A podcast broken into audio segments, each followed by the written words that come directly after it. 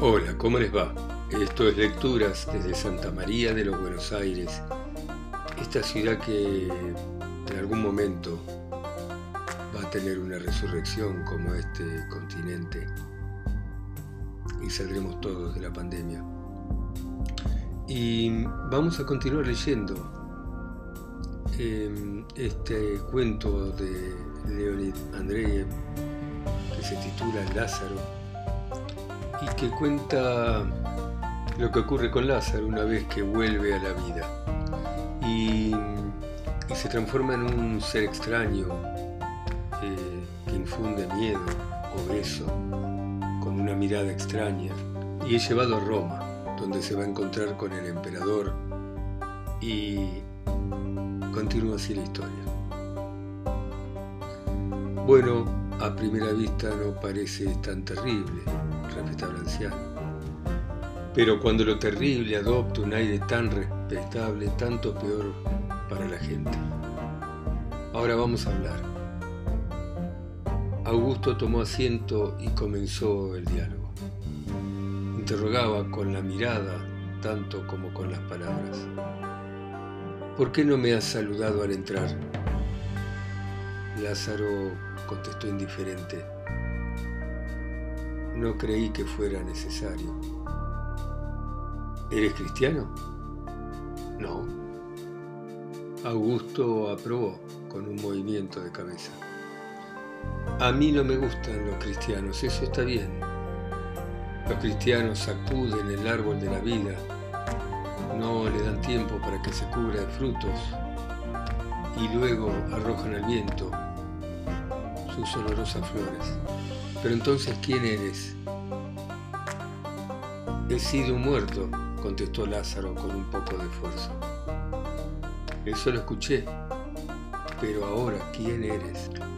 Lázaro tardó un poco en contestar y al final, de manera opaca e indiferente, repitió, he sido un muerto. Escúchame, desconocido, gritó el emperador, exponiendo de manera severa y clara lo que ya tenía pensado decirle. Mi reino es un reino de vivos y mi pueblo es un pueblo de vivos, no de muertos. Acá sobras. No sé quién eres, no sé lo que habrás visto del otro lado, pero si mientes, yo voy a odiar tu mentira y si dices la verdad, voy a odiar tu verdad. En el pecho siento la vida, en mis manos siento la fuerza y en mis pensamientos vuelan águilas en el espacio. Y allá detrás de mis espaldas y bajo la protección del poder que tengo, amparo las leyes que yo mismo dicté y la gente vive, trabaja y goza. ¿Entiendes esa armonía divina de la vida? ¿Entiendes ese grito de guerra que lanza la gente al porvenir, retándolo a la lucha? Augusto abrió los brazos en gesto de orar y exclamó con solemnidad, Bendita seas tú, divina y gran vida. Pero Lázaro seguía en silencio y el emperador continuó con su rigor. ¿Acaso obras? Eres un mísero despojo que la muerte no terminó de devorar a la gente inspiras angustia y repulsión a la vida. Eres como la oruga de los campos que roes la espiga granada de la alegría y escupes la baba de la desesperanza y del pesar. Tu verdad es como una espada sucia en manos de un asesino nocturno. Y como a un asesino te voy a hacer ajusticiar. Pero antes quiero mirarte a los ojos. Es posible que solo inspiren miedo a los cobardes y en el valiente despierten las ganas de combatir y de vencer. Y en ese caso serás digno de una recompensa y no de que te ajusticie. Mírame entonces, Lázaro. En el primer instante le pareció al divino Augusto que Lázaro tenía una mirada suave, tierna y fascinante, y que era un amigo quien lo miraba. No auguraba terror, sino una dulce calma y lo infinito se le parecía como una amante tierna, como una compasiva hermana o como una madre.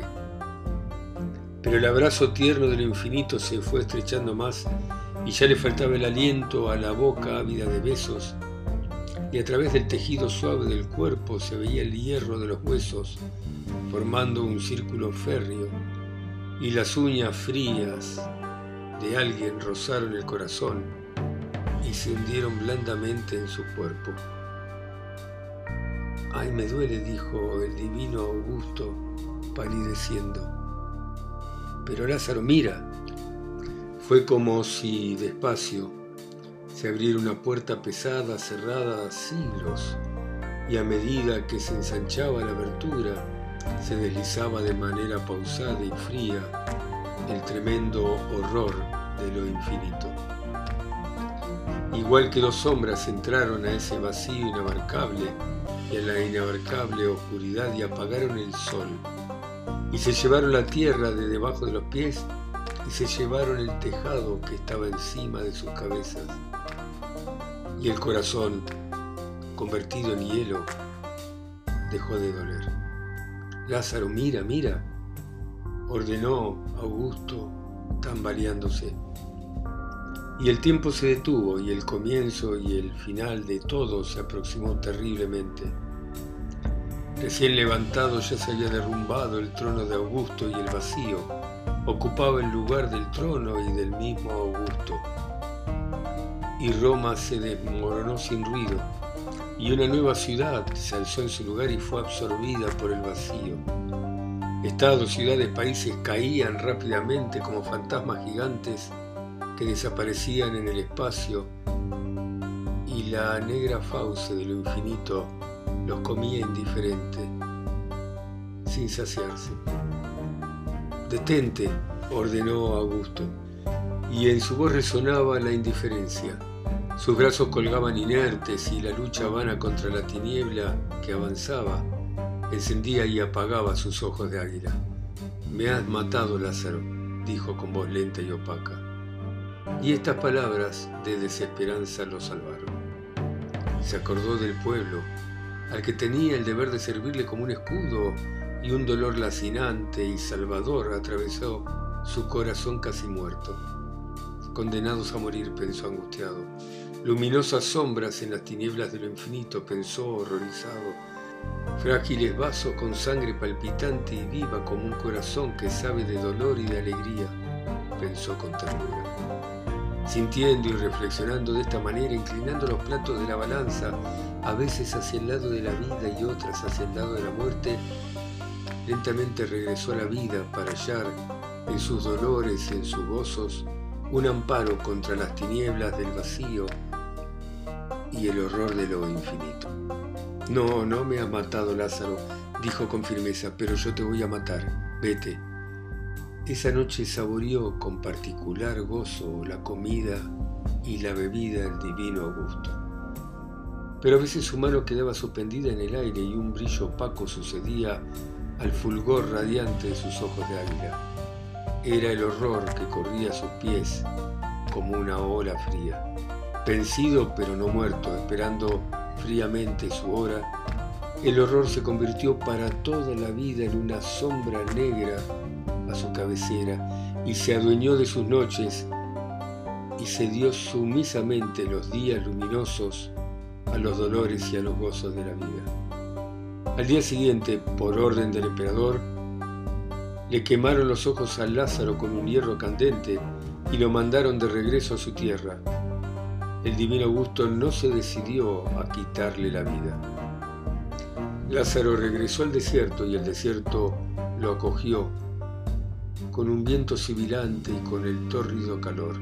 De nuevo estaba sentado sobre una piedra, levantando hacia el cielo la barba salvaje y suta y los dos huecos negros en el sitio de los ojos quemados se clavaban en el cielo con una fijeza espantosa.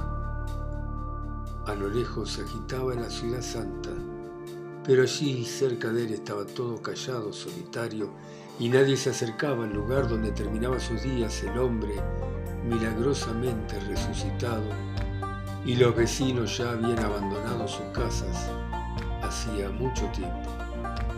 Arrinconado por el hierro candente hasta lo más profundo del cráneo, su conocimiento maldito se escondía allí como en una emboscada, como desde una emboscada clavaba en las personas un millón de ojos invisibles y nadie se atrevió ya a mirar a Lázaro.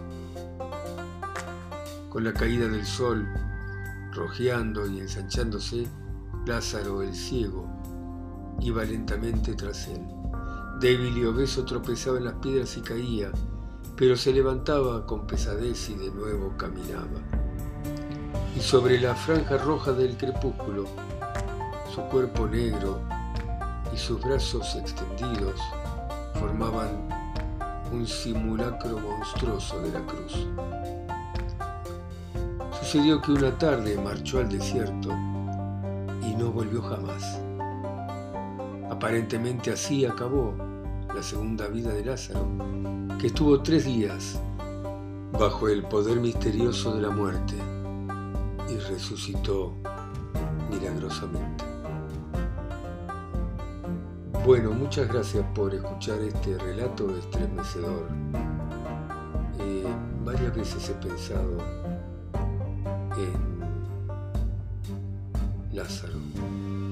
en este hombre que regresó.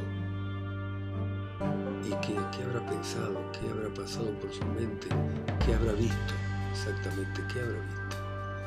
Porque finalmente algún día todos veremos lo que Lázaro vio pero no volveremos.